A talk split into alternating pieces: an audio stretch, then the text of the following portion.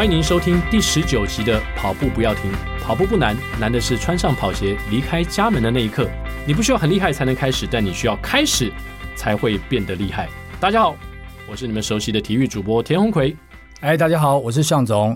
呃，最近比较忙，所以一定要去跑步。跑完之后，身心灵得到非常好的解放，很重要啊！太棒了。对，向总，我们今天又有一位来宾啊。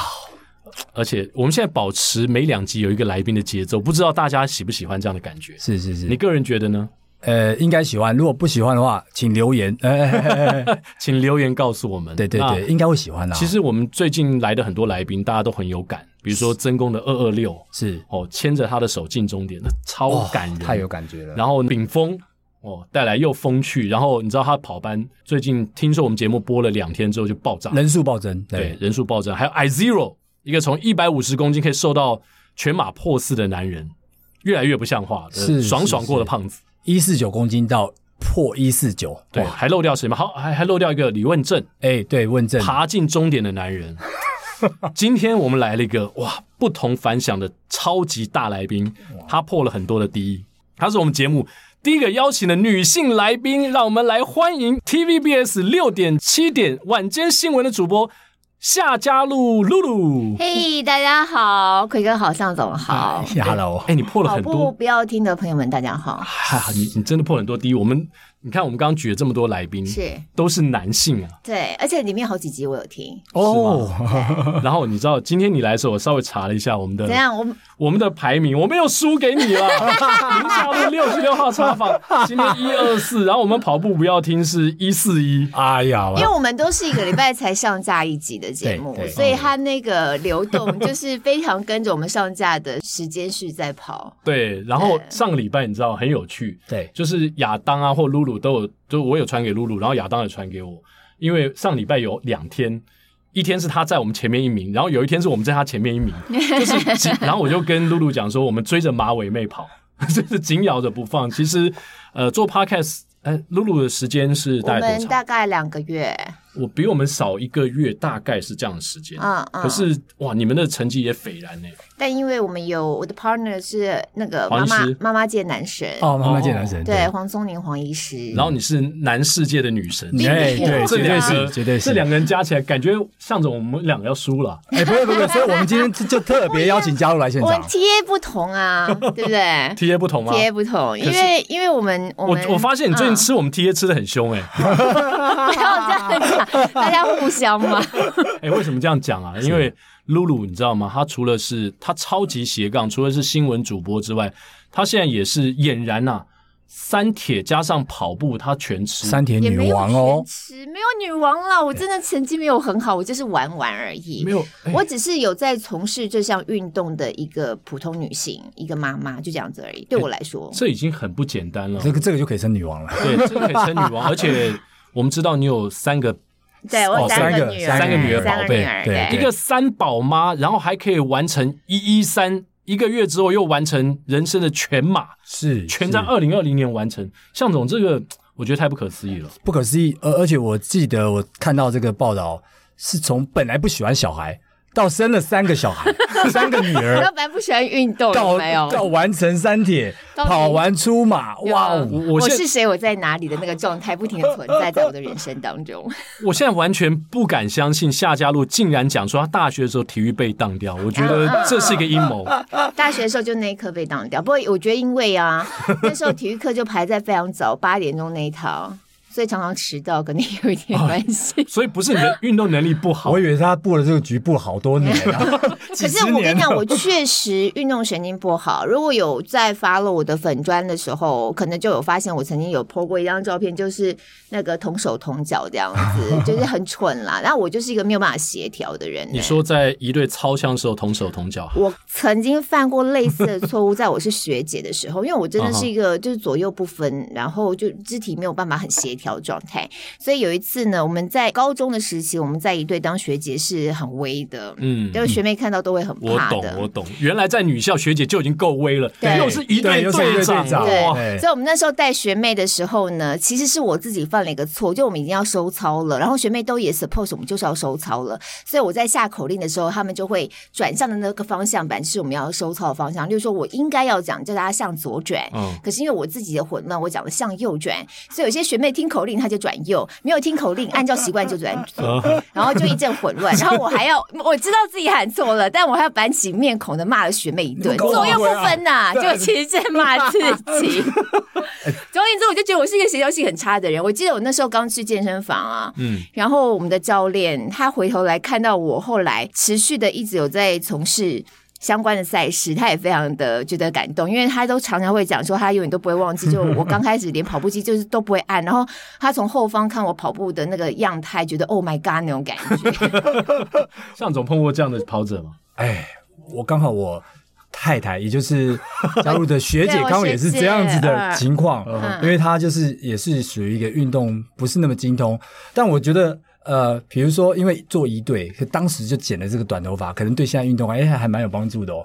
怎么说？短头发你不用去整理太多，哎，这个这个运动上面啊，哎会越来更利落，然后再来是哎很方便，是你不用去弄那么多的这个头发，有的没有的。可是我好喜欢在赛道上看到女生。绑马尾，马尾，对，所以你我觉得很漂亮。你该不会是从高中一队之后你就没有留过长发？哎，有有，大学有留一段时间，可是长也没有到很长，哦、大概就是及肩这样子。嗯、所以，所以你有这样的想法吗？有这样的梦想？有一天你在赛道上是留着马尾，甩着马尾在跑。我们家小孩因为都是女孩嘛，嗯、然后姐姐长得比较大，对我的发型就一直有一些 complain 这样子，哦、他们就觉得我这样不好看。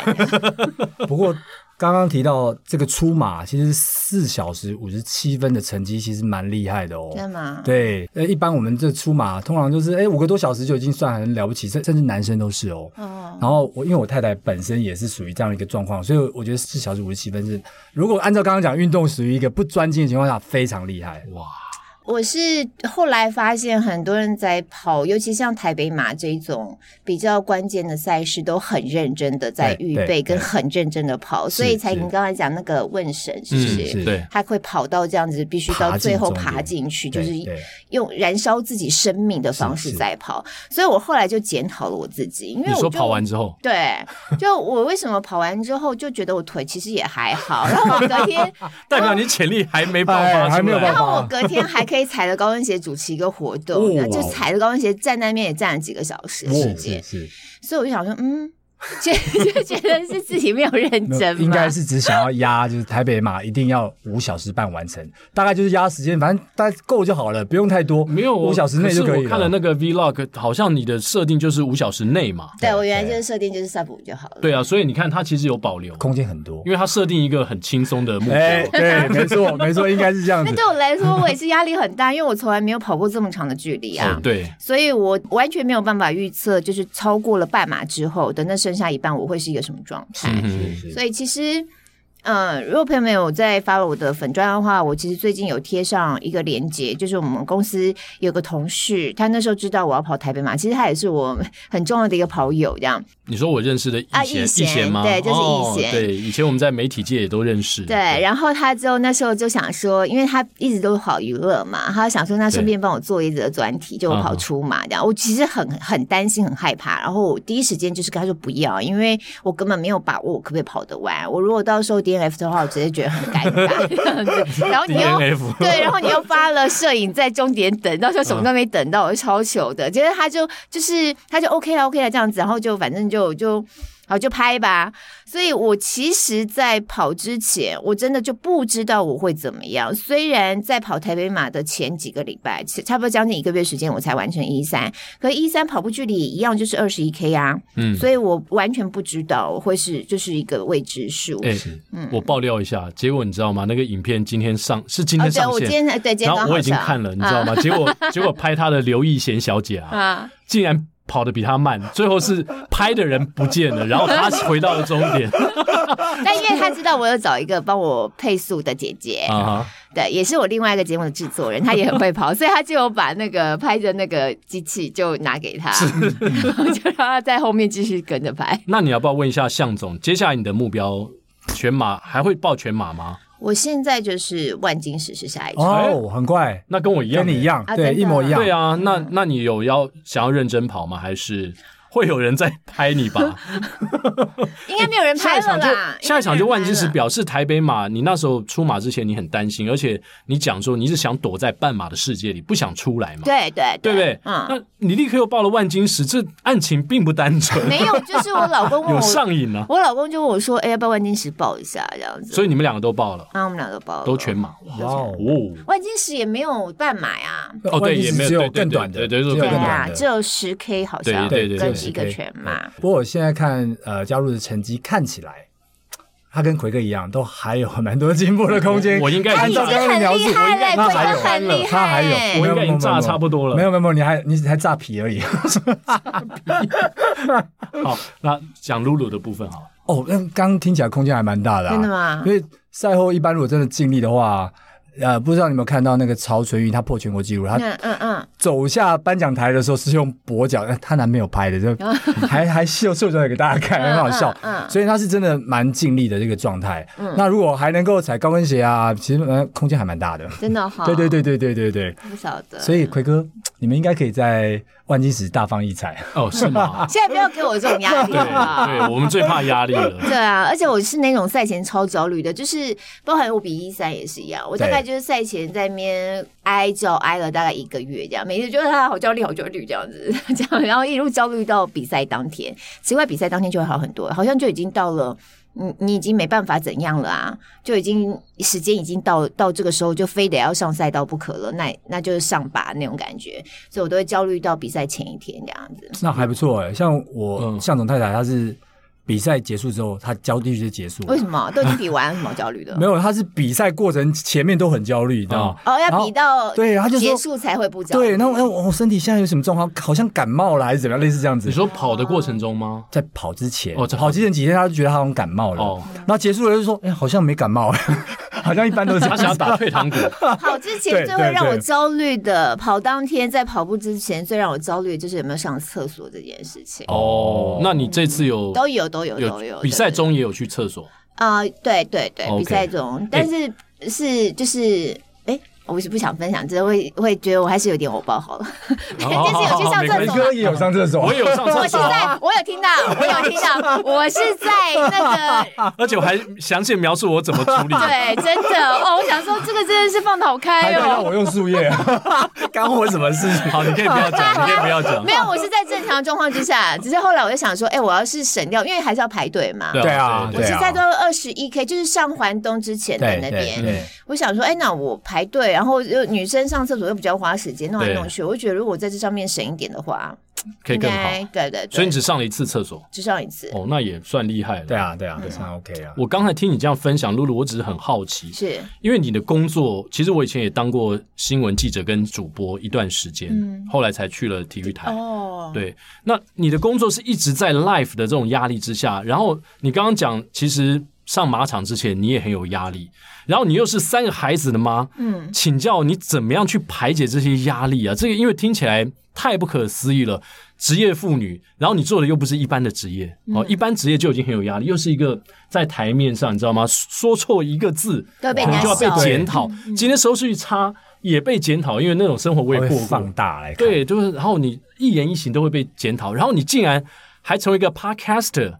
哇，你现在斜杠这些事情其实都蛮有压力的，你你如何 handle 这些压力？嗯，我反倒觉得运动这件事情是很舒压的，嗯，就是如果把运动也放在这里头的话，当然焦虑是会焦虑，可是因为我没有给自己太大的一个成绩上面的一个那种目标，因为我运动的终极目标啊，就是我要能够持续。我不是要一个非常好的成绩。所以以三田来说，我们就会开个玩笑啊，因为他们就说，等到比到六十五岁以上的这个分组啊，女生几乎就是没有了。就如果你有办法比到那时候还比的话，你只要比完你就上凸台。是，没错，对，这就是我人生的目标，有没有？就是我就是要持续啊，持续到六十五岁，所以你就要开心啊，对，你就不要把这件事情当成一个压力。所以反倒运动是我一个最舒压。呃，我觉得我的压力，其实我一直都觉得还好，可能还有更大关键是因为我有信仰啦。哦，是基督徒。对对对，对嗯、我觉得那对我来说是最主要的原因。OK，只是说在后来会运动之后，你才会发现说，哎，很多女生就讲说，那我也也做了很多事情，我在家里有很多的家事啊，那么某种程度也是一种，对他们觉得是一种运动。我后来才会知道说，这个是有区别，劳动不等于运动，或者活动不等于运动。是是是。对，所以以前。像我刚开始播新闻的时候，蛮早期的时候，从一开始播很早，到后来都是播很晚的时间，那作息是很不好的，你就会常常觉得你很劳累，你不管怎么睡，你都会觉得精神就是不好。那其实运动这种，很多人就说，那你这么多事情不累吗？嗯，那我就会发现说，这种累感觉不大一样。这种累是你即使说你一早很早起来要去跑一个什么全马半马的，回头又是一整天的行程这样。可是你只要有个时间可以稍微眯个二十分钟，你整个人就会回来了。不像那种劳累的程度，就是你怎么样睡都会很累。嗯，所以它成为了一个很好的调剂，不管是在繁忙的生活当中，或者是甚至觉得有时候觉得很有压力，或者有时候很想骂小孩的时候，对，就可以有一个舒压的管道这样。哦，小孩的压力可能更大。哎，你们俩可以聊一聊。我小孩。已经大了，我小孩已经大，我小孩多大？老二都二十岁了，哇，大的二十二了。所以他跟你，其实我看了一下你的那个，就是有一些报道，我知道你二十七岁结婚嘛。对，我比较。我其实也是二十七岁结婚，哦，当时我太太二十六，哇，所以我们其实结婚一年一年多一点，我们家老大就出生哦，那很快。我们是没有那么，我们虽然结婚早，但没有那么快生。不过跟现在比起来，已经算很快生了，我觉得。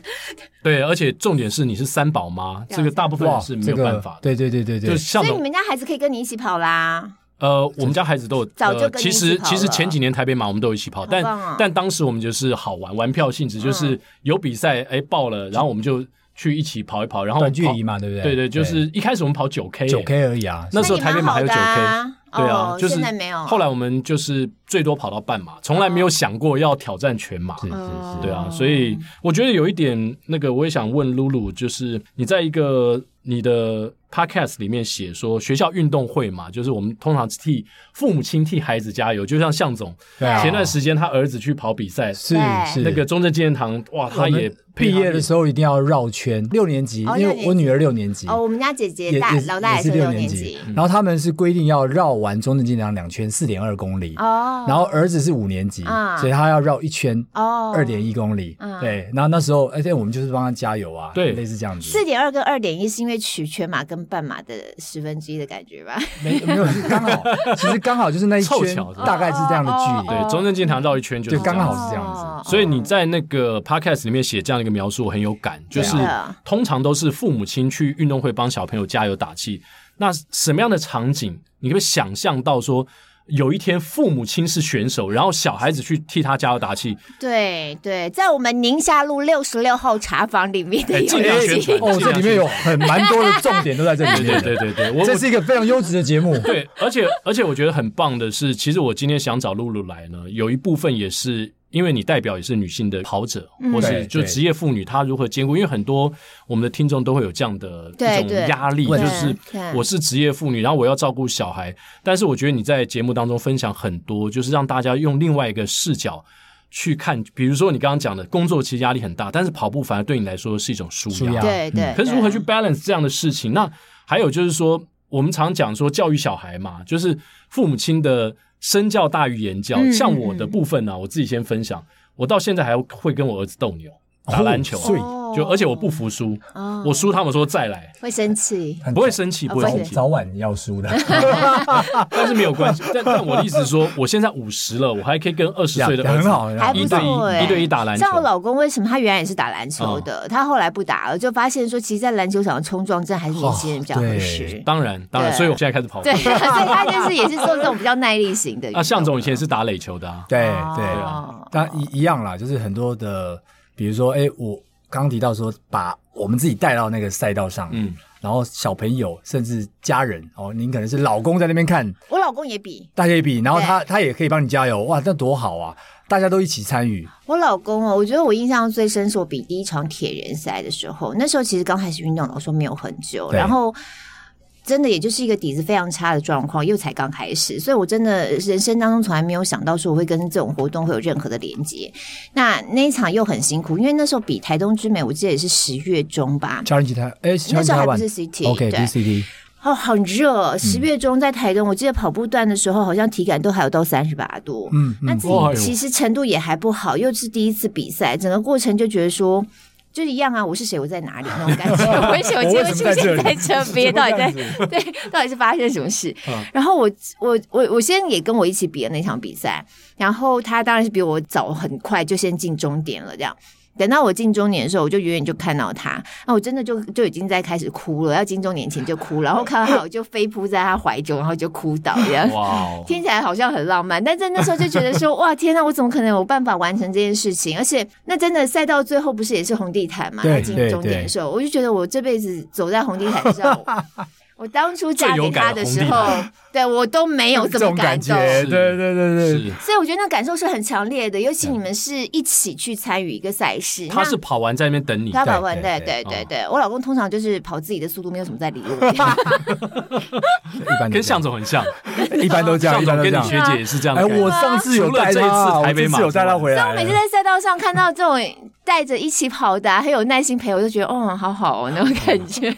那那你老公有没有一场比赛跟你有个 deal，或者是你跟他有个 deal，说这场你就是不管。本来这次你就是要陪我。一三是要的，因为我是第一场嘛。可是我们两个又都很很天兵的，反正我们就是在那个游泳上来之后，骑脚踏车那个就没有一起出发了。对，就就反正有一个措施，对对对对对。然后他我其实比他早走，他是在等我的，可是他等我的地方不是我预期的地方，所以我就想说，也 没有看到人，我以为他已经先出发了，我就骑出去了。我骑出去好一会儿，他才从后面追上来，他说：“你不是说在哪边哪边吗？我在那边等着你二十几分钟，我在那边。可是因为我已经突破了自己心理障碍了，对我第一次要比一三的人来说，我就想说啊，那没关系，那你你走你的好了，你先去。你以为他先走了？对，我也以为他先走了，所以后来也还是没有，所以我们到现在都还没有一起比过一个比赛，一定有就一起比啦，但是不是在。”同一个，我知道，一定有，一定有机会一起到终点。是，那那我想问，就是说，因为你也带你们小朋友，对小孩，那小朋友在加入这个小铁人之前，他们怎么看爸妈就是参与这样的运动？我觉得他们很习惯了耶，然后他们好像已经都不觉得这是个什么事了，就是很稀松平常。其实对我来说，我就是从事这个活动，然后我也让孩子看到，其实他没有你想象那么困难跟遥远。嗯、像我自己成长过程，因为我父母亲也不是什么很运动的，所以你就觉得好像他就是一个特别的事情，需要有一个特别有兴趣的人，或是像以前我们都觉得体保生才会运动的感觉。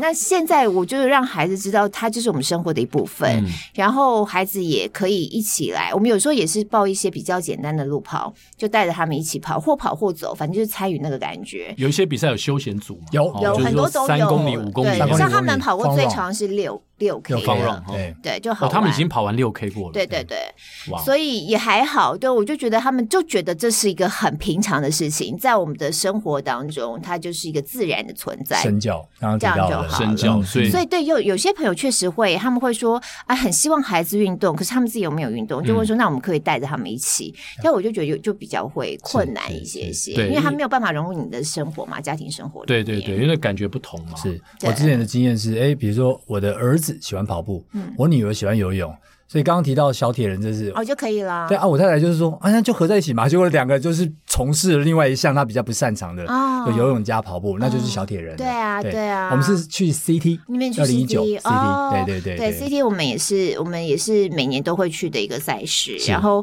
就我觉得带孩子去，不管孩子自己参与，或是刚才讲到孩子做我们的加油团，我觉得那感觉都很棒，非常非常棒，尤其。我其实我算在比完一三，我有分享，就是我都没有想到我会哭，因为铁人赛已经比了好，老实说也好几年了，你就会觉得第一次比会哭，你能够理解。可是比了好几次，即使是第一场一三，但是每个过程你都能够想象了，嗯、所以你就觉得也还好，只是距离长一点，会比较辛苦一些。就完全压根没想到我还是会哭，就就是其实我进中年是第二次哭，我中间还哭了一次。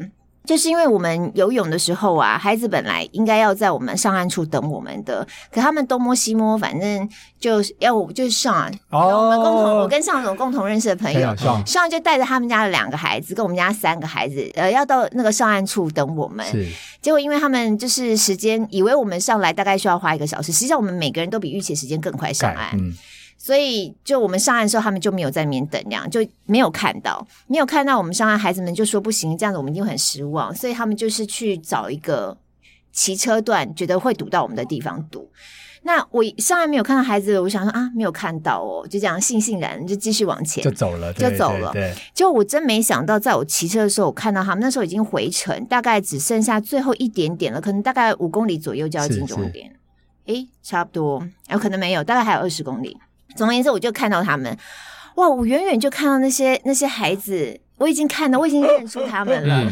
然后我就很，我就突然觉得，就心里突然激动了起来，揪了一下。啊。对啊。然后后来他也看到我们，因为在赛道上每台车每台车过去很快啊，每个人有时候都装扮成那样子，对，头脸都遮住了，所以他们也才后来发现说，哎，妈妈出现了这样，然后疯狂的尖叫这样子，就我们家孩子就疯狂叫妈妈妈妈，然后不是我们家的就露露阿姨这样疯狂的尖叫，然后一起呐喊，一起尖叫这样，然后我就这样咻就过去，我一过去我就掉眼泪了，是是哇。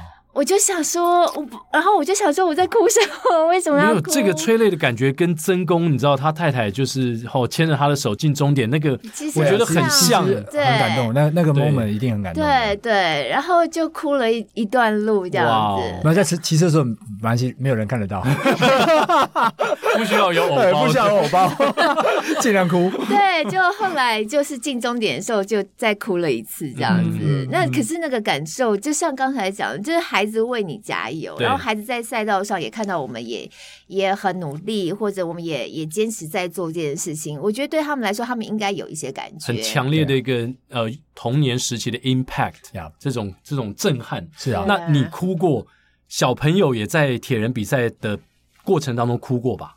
他们自己比的时候倒还好，都还都没有哭过，对，没有看到妈妈哦，我好辛苦这样子，没有，没有，没有，没有，就回来之后他们很开心。嗯，但每一次要去比赛之前，他们就会觉得他们是被我就是半逼的，半逼迫这样，半推半就的去参加，所以他们就觉得下次不要了，就这样一次给你个应付就好了，这样我有交代就可以了。可是这样。这样听起来应付好多次，但是比完之后他们会很开心，对，真的会很开心。是，像我也有这种感觉，有有这种感觉，他会觉得说，哎。我好像前面我会觉得有点害怕，所以因为这样我可能去抱怨。可是真的完成的时候，他觉得说我我竟然做完了，他也会有这样的成就感。不只是大人有，小孩子也会有，也会有，也会有。然后像我们家老二，他其实去年二零二零的时候，CT 是他第一次比小铁人，那他是一个。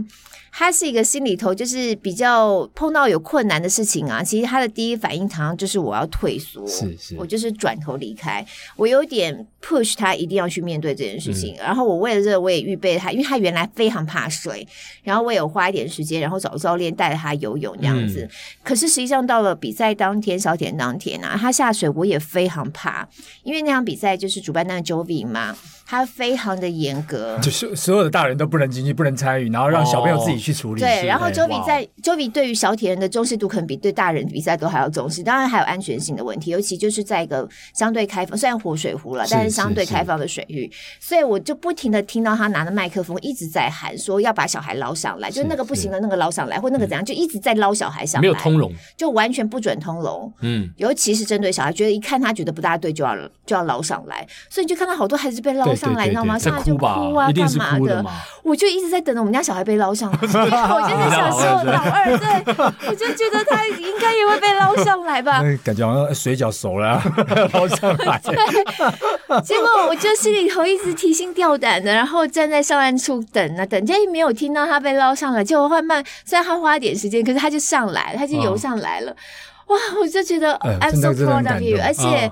我再怎么样碎念，做一个妈妈，你知道，很很爱讲孩子一些有的没的，然后现在抱怨小孩，看自己家小孩都不顺眼，这样都会放大他们的缺点。可我还跟他们说，我真的是觉得你们非常棒，因为我在你们这个年纪绝对做不了你们现在做的事情。对，我我自己也是这么。那当下他听到这个话，应该信心倍增啊。其实不止当下，而且他们在他们的生活体验里面，其实相对完成的是非常少数的。你到学校去，你到其他地方去，他都会觉得说，哇，他有一个很骄傲跟完成一些东西的 symbol 在那边。我觉得这个是让。让他们很不一样的一个体验。主要是让孩子有体感，就是我碰到困难，我去面对它，硬着头皮去，然后发现我其实可以。可以那整个过程，对对对，对。那因为现在孩子就是感觉好像总担心他们成为温室小花朵，所以就是要 push 他们一点，让他们去经验一下那个整个。你有，然后说他们也没有很努力了，但是 他没有像我认练成这样。但是你有去面对这个。你觉得不容易的事情，然后你跨过了这个坎，是，那就是一个成功的一个经验，一个一个他能够体验到的，嗯、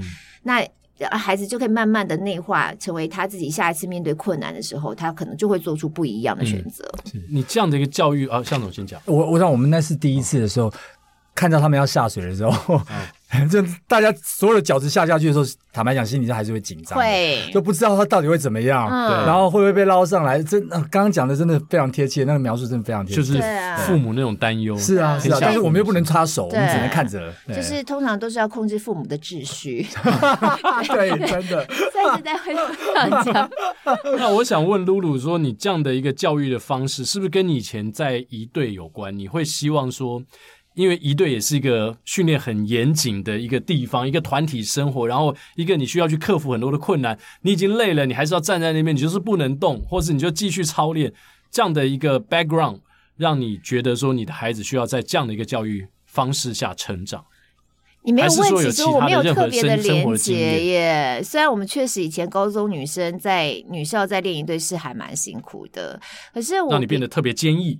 变特别坚硬嘛，不要特别耐晒。因为哦耐晒，因为我 后来超晒的。后来知道说你怀孕期间还在健身，对，因为那个时候这个蛮猛的。那个时候其实也呃，我是二零一五年开始开始运动的，嗯。然后，二零一六年那时候已经报了 CT，要比第一场铁人赛，呃，第二场铁人赛的时候发现怀孕，然后心里头就觉得我好不容易建立一个运动习惯，就觉得要这样子卡住，很可惜这样子，所以还是持续有在运动，只是比赛部分就是因为怀孕呐、啊，后来又呃生完孩子也是需要一些时间恢复嘛。嗯。所以大概有一年多的时间就没有在比赛，可是那中间过程因为已经有在运动了，持续运动就还是持续。那我觉得那真的就跟我前两胎怀孕体能上有极大的落差。哦，怎么说？我想这个部分可能很多女性的听众会很对，因为我其实生老三的时候已经差不多四十岁了，嗯、然后跟两个姐姐，她跟两个姐姐差五岁跟七岁嘛，哦，所以其实就我自己本身来说，那个理论上体能状况在老三的时候应该会不好，嗯，可是因为我在生她之前。我已经开始有运动习惯，而且整个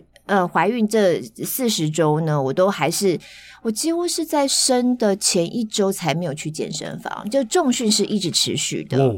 然后骑公路车大概就是十六周就已经没有办法弯下去就停了。那那你的你自己或你的教练不会担忧吗？就是我觉得中训真的还好。哦，嗯，那其他项目就要看状况。那跑步，我我知道有些妈妈真的很厉害，有大肚子一路跑到生。问政的老婆，问政老婆嘛，Baby in car，对，还去跑台新女子嘛，它上面写 Baby in car。对，那真的是很困难，因为那个肚子实在太重了。对，如果你要这么大的，已经到要生的话，那真的很不容易。我大概是跑到二十四还是二十二十六周，就是跑一跑，我觉得我肚子会痛哦，所以我就没有了。是对，可是我持续还是有在重训。是。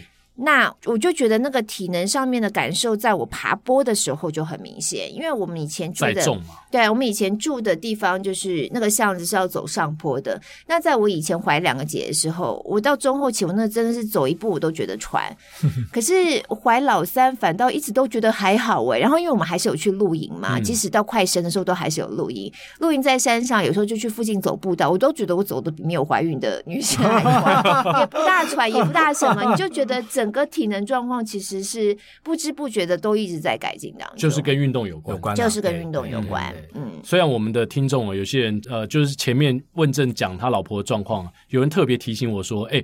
你不要那个误导大家，这个还是要跟，还是要问过医生，就是可以你再去。当然，是是是，当然当然。那你要能够这样子，通常都是你原来就有在运动的人，你不可能原来没有运动，然后孕期的时候才开始这样子，其实太危险了。我觉得，没错没错，因为我有看到很多人是安胎，所以安胎要。躺在那边不能动的。对，前面的运动习惯我觉得还蛮重要。的。对，是，所以这个运动的习惯带到全家之后，现在觉得全家人有三个宝贝女儿。现在都开始有这种运动的习惯。现在就是现在小的还没有四岁的这一位，对，还没有 太小。他就是现在在水里头，还是真的完全没办法。我有要找教练一对一给他上课，后来发现那钱我还是拿来自己吃点好了。就是一个小时的课，他大概可以给你哭个四十分钟这样。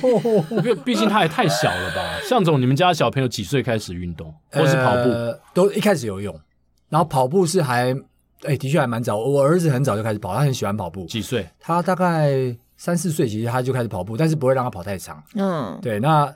呃，游泳是很早就开始学了，因为他们可能也是三四岁左右，叫他们开始一堆人一起去玩水，哦、对玩水，对。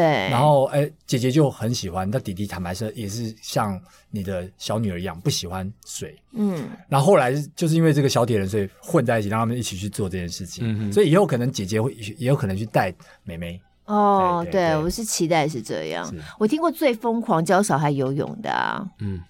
该不会是 Jovi 的小孩吧？对不对？超疯狂！怎么疯狂法？因为他他以前他就觉得说，我们胎儿时期就是在羊水里面啊，所以他 suppose baby 一出生就可以游泳。他是真的小孩一出生跟医生签切结哦，哦把小孩从医院带出来就扔在水里面，面 然后后来发现不行。我听说是这样，我想说天哪，这也太疯狂了吧？可是我我印象中好像蛮多老外会这样干的。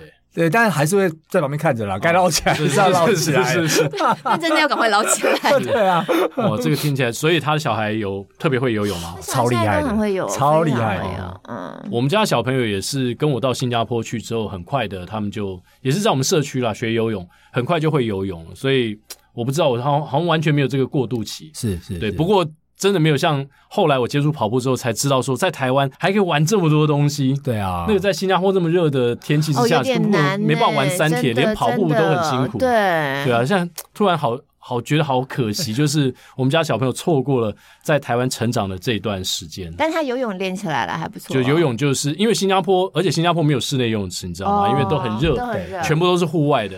其实反而三铁啊，很多在台湾，大家最大坎都会是游泳。对，嗯嗯，所以他游泳练起来就 OK。对，新加坡还蛮强调小朋友的游泳。不过说到小朋友哦，啊，听说你们家的小朋友现在去的这个也不是一般的安亲班哦，这个。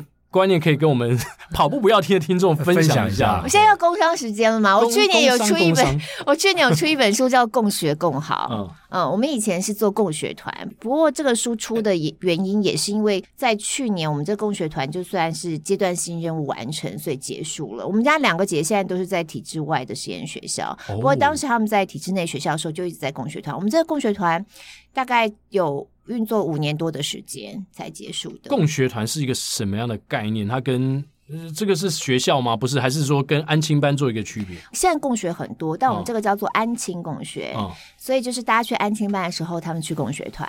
那呃，比较标准的规模就是一个老师带四个孩子，最好就是都同一个国小的孩子。那最多人参加的其实是国小一二年级，因为他们如果在体制内小学的话，一个礼拜就只有一天是全天课，其他四天是半天，那那个时间就很需要安排。Uh huh. 所以双薪家庭就会有这样的困扰。对对。那我没有办法把孩子送到安亲班，所以没有办法，是因为我就觉得你不想送去安，我不想送去安亲班，感觉好像是标准化的商品。对，而且就是安亲班就是。盯着你写作业，就是很就是都市孩子，我觉得他们已经很多活动空间都被限缩了。是是。那安亲班为了孩子安全起见，又比较好照顾嘛，也在一个比较有限的空间里面。那我觉得才，尤其国小一二年级，我实在是觉得很可怜了。老实说，所以我们那时候就去找了一个老师，然后问了几个孩子可以一起，我们就几个家庭就组了这么一个共学团。哦，自己家庭自主的共学团。啊，刚开始我们是有参加一个机构，他会帮我们媒合老师，媒合。如果你不晓得去哪里找学伴的话，没和学伴，没和老师。哦、可是后来我们因为运作一段时间，自己还蛮上手的，所以我们就变成独立的一个学团。哦、那么刚好也碰到一个老师，他带的非常好，所以我这本书其实是跟老师一起共笔写的，哦、因为我同时需要老师的观点，毕竟老师主要带团的人。对对对。那对我来说，我就是我们五年的团，我希望能够把它做一个整理。嗯。然后大家都有一个记录，啊、对，五年多的团，对于呃想要组团的人来说，我也觉得也是可以大家呃一个分享。嗯。有老师的观点。所以可能有也蛮适合老师看的，然后当然也有家长管，你要怎么组团，然后然后共学团到底要干嘛？对，非常好玩。我们这团做非常多很好玩、很好玩的事情。譬如说什么？他们曾经有一个学习计划，自己做了一个桌游，嗯、然后完全就是呃，从题材的发想啊，到那个桌游不是要有一个 board 嘛，那个板子，他们那个板子都是自己想办法。做纸纸模，就是纸浆。嗯，对，他们就把纸剪碎了，然后泡在水里面加浆糊什么的，把它弄成纸浆。因为他们的那个是以台湾史为基础的一个桌游故事的背景，所以里面就是要有一些攻防，什么什么西班牙人呐、啊、日本人啊、平埔族啊、荷兰人，对，类似的正式海盗什么的。哦、所以他们就想要做一个丘陵地形，所以在那边可以有战争的情节这样子。哇对，所以他们小学一二年级会这些，他们哦，到后因为我们团五年了，哦、所以后来有一些，就像我们家姐姐，就是从一年级到五年级都在团里面，她、哦、就很爱去，是，所以他们就会一起把那个桌游设计出来之后，我觉得很好玩呢、因为他我们去听他们解说那个规则的时候，其实就是不飒飒听不大懂，但真的在玩的时候有点吓到，我觉得超好玩，还帮我们 debug。然后他们做过很多，例如说那种解谜游戏，在在那个呃象山也有做过，就是大地闯关游戏，也有在象山做过，然后也有。在那个呃宝藏岩。他们就有设宝藏岩国手会的对。对对对对啊！他们他们因为有一次就听老师分享了一个失踪儿童的故事，那他们又老师很常带他们去宝藏，有一段时间他们喜欢在里面玩躲猫猫，嗯、失踪儿童对躲猫猫就拼在一块，他们就自己就开始发想他们可以做些什么。所以那个学期的学习计划呢，他们就给家长一个题目：爸爸们一组，妈妈们一组，然后两组比赛，看谁去找到这个失踪的小孩，就藏在。宝藏营的某某个角落，然后他们就会给我们一些线索呀。给我们画一张地图啊，里面所有相关道具全部都是他们手做，包含里面有一关，就说有一个娃娃在哭，他是不是也被绑架了呢？这样子，然后那个哭的娃娃布娃，他们去买布，里面填填塞那个棉花，然后包含那个布娃上头穿的尿布，其实我们那时候老三还跟我们老三借衣服，嗯哼，就全部都他们自己一针一线缝起来，类似像这种过程，哇，嗯，非常好玩，书里面都有分享。我觉得这个，因为刚好我太太因为小孩子的原因，其实在刚好也是从一年级开始。开始，我们是跟肯纳基金会，哦、然后就是自闭儿，嗯，然后一样是同样当时那个国语实小的几个学生，包含我的女儿跟儿子，他们也是一起没有安亲班，然后去参加共学，然后他们的共学，哦、他们也参加，他们也参加共学，哇。是我太太自己办的，是，然后一样是同样的，老师是？啊，老老师是家长，所有的家长，哦、就家长或者是我们有一些家长有特殊的专长，嗯、然后请他们来教，所以教了。呃，大概在那个两年两年之内吧，大概做了应该有一百多场的这种。所以你说共学团就是很不一样，像他们如果是家长来带的话，可能就是那像我们这种双薪家庭就很困难。是是。所以这个也是一种形式，就是如果家长有余力，然后时间上也也允许的话，就可以一起出来。是是是。那我们这种就是找老师来带，而且我们老师后来就是每个寒暑假一定会带他们出门外宿。他们他们去到最远是去过金门，那他们去过印象最深刻是他们有一年暑假是去走阿朗伊谷。哦，好特别哦。嗯，然后或者他们寒假也去走过，现在很红抹茶山，但、嗯、但是在那个时候没有那么红，嗯，所以都会走一些非常特别的一些行程。然后我觉得对孩子来说也是很大的挑战，体能在那时候就打下来了。对，我觉得他们以后长大可能都是标准的三铁选手啊，就是就很喜欢把孩子往这种 这种山林里面去，或是让他们就是出去闯出去，因为现在孩子就是很多会虚拟世界嘛，三 C 啊什么的，我觉得无可避免。但我很希望在他们完全进入到这个世界之前，能够跟实体环境有多一点连接，能够先帮他们存一点这个东西起来。地球是真的存在的，不要只是在网络里面。对，不是虚拟世界。对，哇，今天听露露分享这些，我觉得好丰富哦，太棒了，太棒了。而且感觉这个所谓的共学团，呃，会有这样观念的父母亲，好像跟马拉松也会有一些连接，因为。马拉松也是一个挑战自己的一项运动嘛。嗯，那你有这样的个性的人呢？其实你也会在不管是在小朋友的他求学的过程当中，你会尝试去走一条不一样的不一样的路，哦，就感觉蛮有连接。然后向总居然你也是，我到今天才知道说你的小孩有参加共学。我们是差异共学啦，所以他们最后像做了一个表演，就是把这个肯纳基金会的自闭儿，嗯，跟呃我们的小朋友六个六个，然后去一些影法机构去表演，因为他做了一个舞台剧，然后去表演给他们看。类似这样子，所以我们的共学其实当然也是因为自己小孩子有一些特殊的状况，所以为了怕他在一般的安亲班里面有一些奇奇怪怪的行为啊，或是被被 bullied。所以后来就选择就是说，哎，我们来做一个共学团，然后因为这样子走出一些很不一样的模式，所以还蛮好玩的。其实共学团。可是我刚刚这样聊，大家好像听起来都觉得很浪漫，因为你刚刚讲到 bully，所以我们也有类似像团里面这样的事情发生。因为我们团五年了嘛，所以每年每学期会进来一些新的孩子。对于旧的孩子来说，他可能他就会想要去测试一下新的孩子想要进入到旧团体，我觉得那个就是一个过程。那如果这个过程呢没有达到一个，就家长也 也没有心理准备的话，有的时候。就会衍生出一些一些奇怪的事情，也是要处理一些问题，也是有可能。对对，所以曾经就有一个家长，后来他在我们学团就只有待一个学期，我就觉得他就有点可惜，因为没有熬过那个孩子彼此在磨合的阶段，对，他就会觉得他的孩子被霸凌了，是是。所以那个时候也画，在书里面也有也有写到那一段，对，所以就是他就是很多过程，我觉得对孩子来说，他也会面临到，因为每天都很密集的相处。那我当然能够知道，不是每个人你都频道都对。你都可以很很喜欢跟他做朋友，但我希望你能够对于你不那么喜欢的人，你还是可以相处。是是是，其实我刚刚听你这样讲，我觉得还是跟马拉松很有大的关系。真的，怎么样都可以。没有没有，真的，我我现在这样讲，你觉得你绝对是同意我的说法？鬼哥好厉害，就是说，就像他进入跑马的过程当中，他一开始跑三 K 五 K 之后呢，其实他正准备要进步了，嗯，他就放弃了，嗯，他觉得说我过不了这个坎。所以做我们做任何一件事情呢，都要跑马的精神，就是你要给他一个更长的时间，对，去让那个回馈呢再慢慢的回收过来，而不是说一开始我就要看到结果。对，我到共学团我就马上要得到跟别人不一样好的效果，然后你忽略这过程当中你失去了耐性。对对，如果你熬过那三 K 五 K 到十 K，你变成习惯之后，哎，搞不好他对他，而且他的优点可能就可以发挥出来。对对，我觉得有有点可惜，真的有点可惜。哎。我们今天还是可以回答一些听众的提问嘛？反正露露也在这边，搞不好露露也会有问题啊。是，我们来，我也是听众。对，我们最后来回答一下。疯人遗愿他说，比赛前一天晚上能不能做放松？请问最速向总，除了肝糖超补之外，前天晚上是否能够做肌肉按摩或是泡汤来放松？这对隔一天一大早的比赛会造成正面或负面的影响呢？按时收听的忠实听众。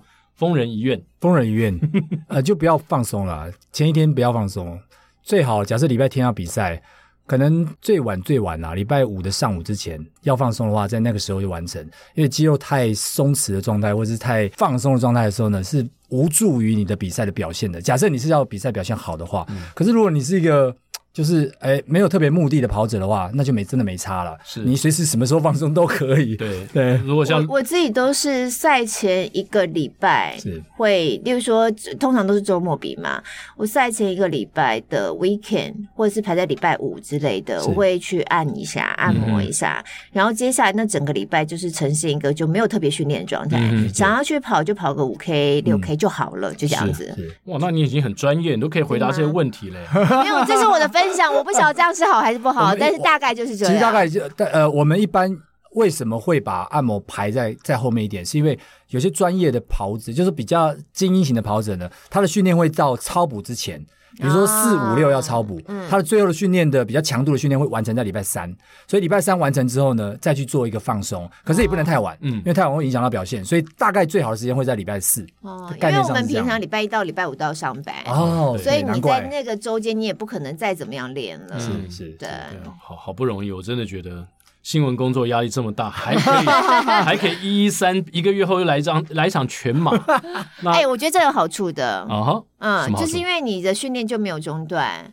所以你就没有一个，你知道通常一个比较以赛代训的概念吗？因为通常你一个比较大比赛结束之后，你整个就觉得放松嘛，是是是，想休息了。对，但因为有一三之后再隔没有多久要全马嘛，所以我就不敢断。就你只有放松一点点之后，就赶快觉得那我开始跑了这样子。嗯哼，对，所以因为你没有断，你就没有在 pick up 的那个过程，要不然重新 pick up 起来也很累。我不知道有没有这样的好处，就是说，当大家都知道你在这个。赛事上的投入，然后你必须要做这件事的时候呢，诶，可能在其他的工作领域上的时候，会觉得说，哇，我就是应该在某个程度上多放你一点自由跟空间。我不知道露露在这上面有没有这样的 benefit。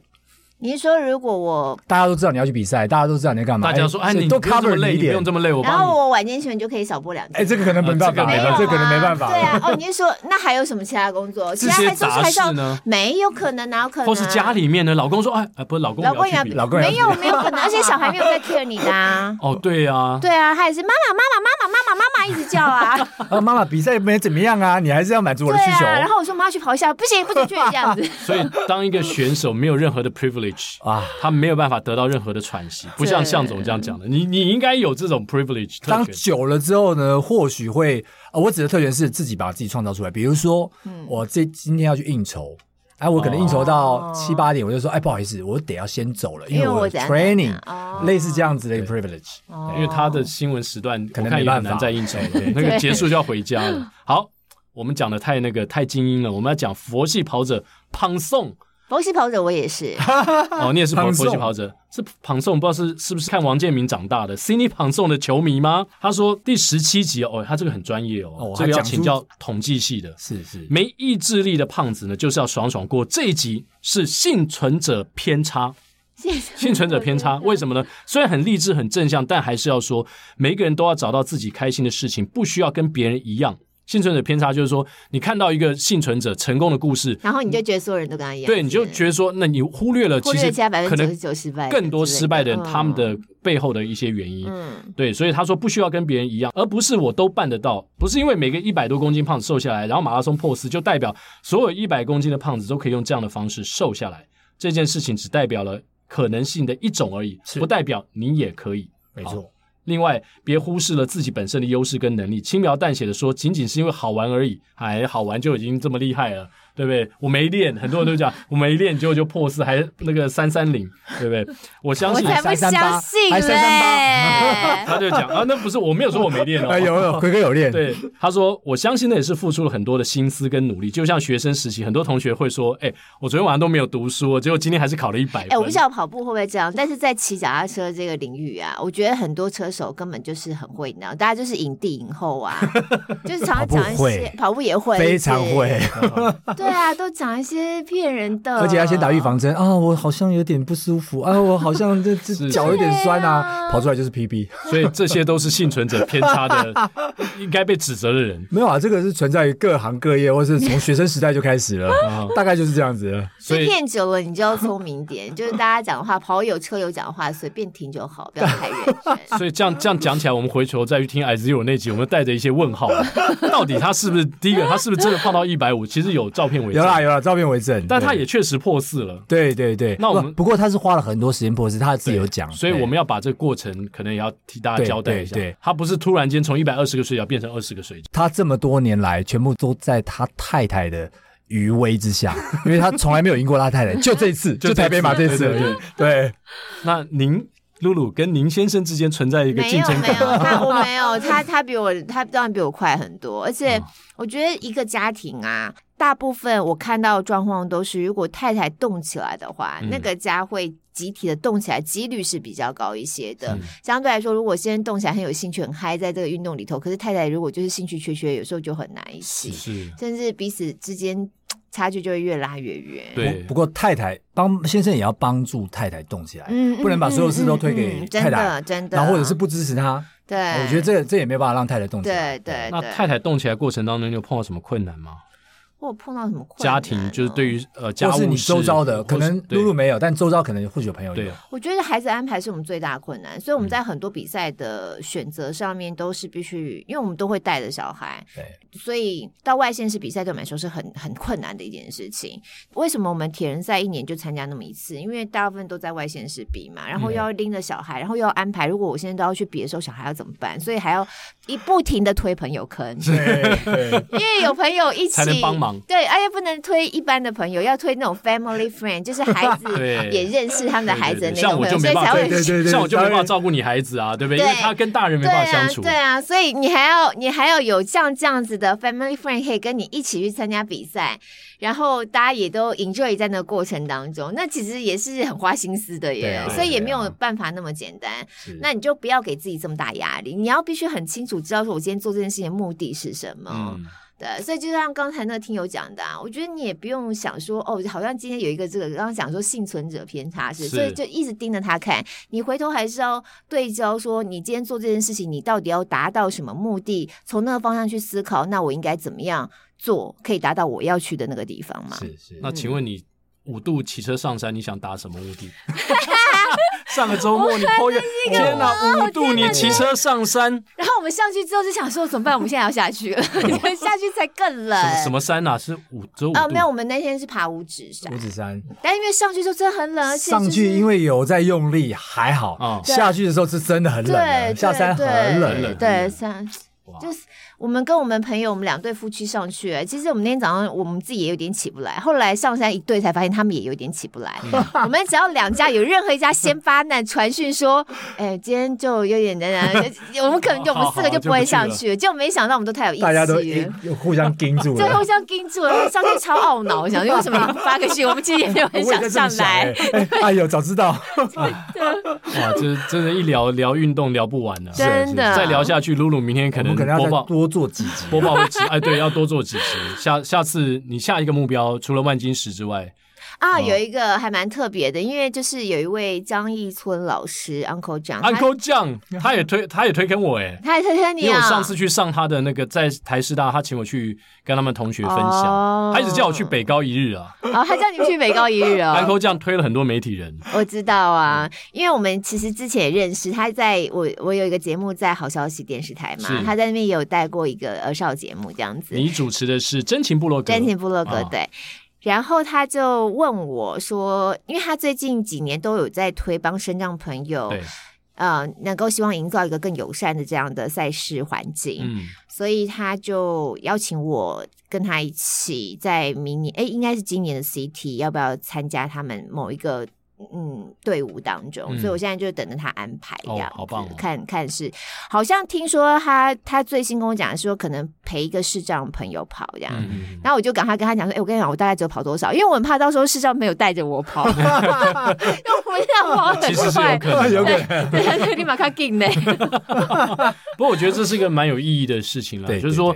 呃，我们运动不是只有成就自己，对对对对，真的真的。所以我在你，我觉得讲这句话太棒了，因为我 somehow 在 Facebook 上蛮着重。啊、呃，分享在运动这一块，不是想要 show off 什么东西，反倒是想要去鼓励大家。就是当如果我有这些难处，我还可以运动的话，其实真的，嗯，不像大家想象那么困难。就那个门槛就在于说你要不要做这件事情。对，真的。如果你要做，或多或少你都可以做一些，你只要开始就会有了，就会慢慢累积了。所以经过这几年下来，我发现我的朋友。最起码看到越来越多人原来也都不运动了，慢慢开始也跑了，或参加一些比赛。那其实就是刚才讲，那那不是成就我自己，或我我就很开心，大家能够一起来参与。其实我们之所以会做这个节目，也是基于这样的一个呃缘由。然后向总会有国手会，也是基于基于这样的想法，一个公益计划，也是这样的缘由，就是分享，嗯，就是分享。所以我们其实不是为了任何名和利，嗯而是我们在这个运动当中尝到了甜头，或知道哇，这个运动对我们的人生带来多正面的影响。然后我们希望很快大家。都可以知道，然后一起加入我们。而且你从另外一个角度讲啊，我觉得政府真的应该好好推广哎，因为现在大家就是老年人口嘛，嗯，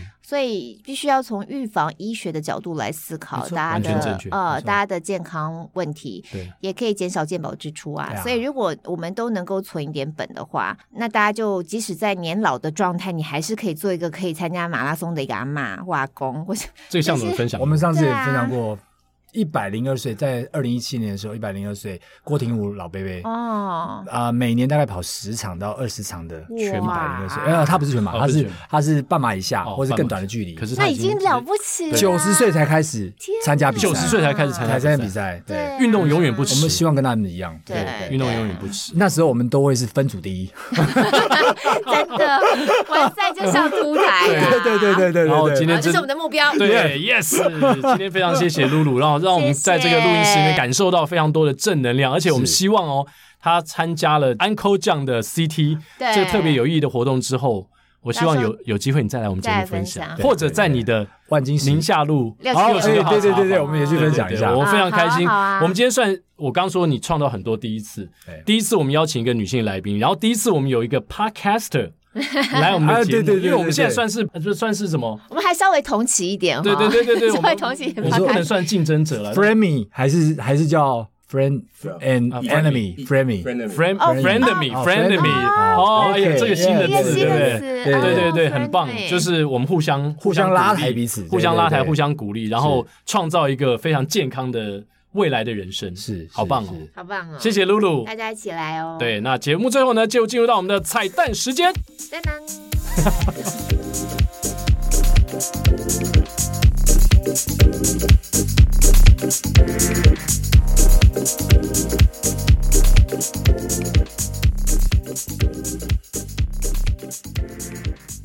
那在今天我们进入到彩蛋时间之前呢，我们要为大家来介绍这个汉森半马的赠书活动。因为这个时报出版有出一本汉森的马拉松训练法，然后他们最近又出一个半程马拉松的训练法。所以呢，什么方式可以得到我们这十本书呢？你可以在 Apple Podcast 留言，让我们知道。嗯、然后我们的抖内里面也有一个留言的功能。哦、还有就是，如果你在 Facebook 或 Instagram 公开分享 Hashtag。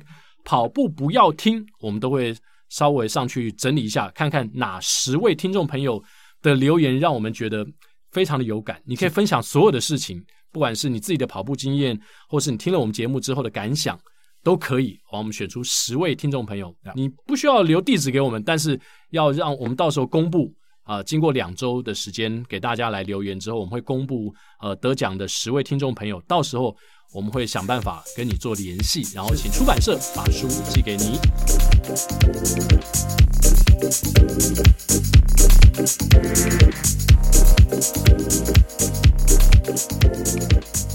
今天我们这集的彩蛋呢，要唱一首有一点老的歌，虽然幻怡会不太开心，但是呢，我们讲原因，幻怡应该会稍微得到一点慰藉。是，幻怡是谁呢？就是向总太太。太太因为呢，我们要唱这首歌是张学友的《一路上有你》，为什么呢？